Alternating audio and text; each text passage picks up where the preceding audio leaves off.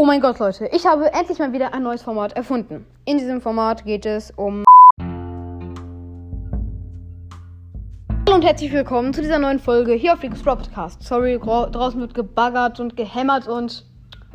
Ja, es ist sehr laut. Aber egal, wir starten auch gleich rein mit dieser Folge. Äh, ja, heute gibt es das neue Format. Äh, deshalb, in Klammern, ist Brawl Stars. Punkt, Punkt, Punkt. Und ich würde sagen, es geht auch gleich los. Ja, mit der ersten Frage also es gibt halt entweder die Frage und dann gibt es halt die Antwort. Genau. Ähm, ja, wir schauen auch gleich rein. Ist Brawl Stars süchtig machend?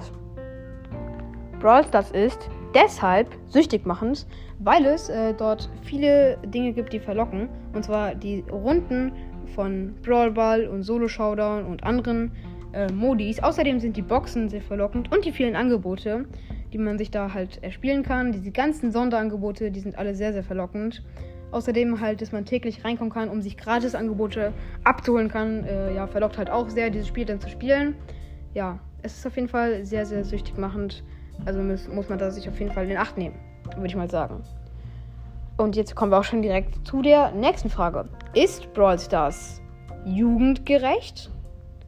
Brawl Stars ist deshalb jugendgerecht, weil es nicht sehr weil es nicht sehr, ähm, weil es nicht sehr äh, echt aussieht und es nicht so aussieht wie zum Beispiel in Fortnite, GTA oder anderen Ballerspielen, wo halt, äh, wo man halt es in real sieht und es ist kein Ego-Shooter.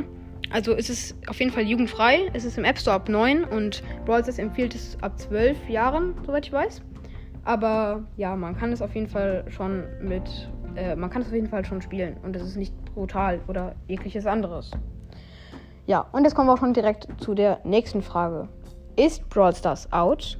Brawl Stars ist deshalb leider out geworden, weil es gibt viel, weil der Brawl Pass eingeführt wurde, weil es keine Tickets mehr gibt und weil viele neue OP Brawler mehr kommen und das alles finden viele Leute unnötig und blöd und es ist auch nicht mehr so free to play, äh, wie es früher einmal war. Man muss jetzt viel Geld dafür ausgeben, dass man überhaupt äh, gut vorankommt ab einer bestimmten Trophäenhöhe.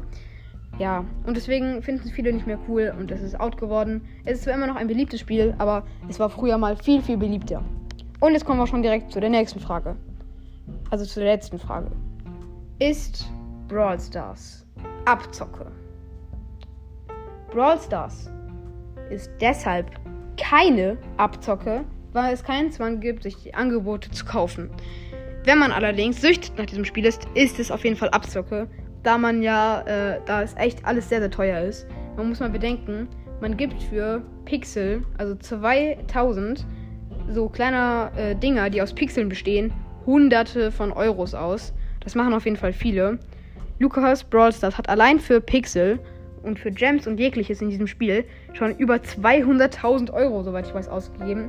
Was einfach übertrieben ist. Das müsst ihr alle zugeben. Wer gibt so viel Geld für Pixel aus? In dem Sinne ist es schon Abzocke. Wenn man sich aber mal andere Spiele anschaut und dann auch anschaut, dass es natürlich äh, zuerst mal nicht zwangsläufig ist, ist es eigentlich keine Abzocke. Damit war es jetzt auch schon mit diesem Format. Ich hoffe natürlich, es hat euch gefallen. Ähm, und wie immer, lasst doch mal gerne eine positive Bewertung da. Eigentlich habe ich es noch nie gesagt, aber egal.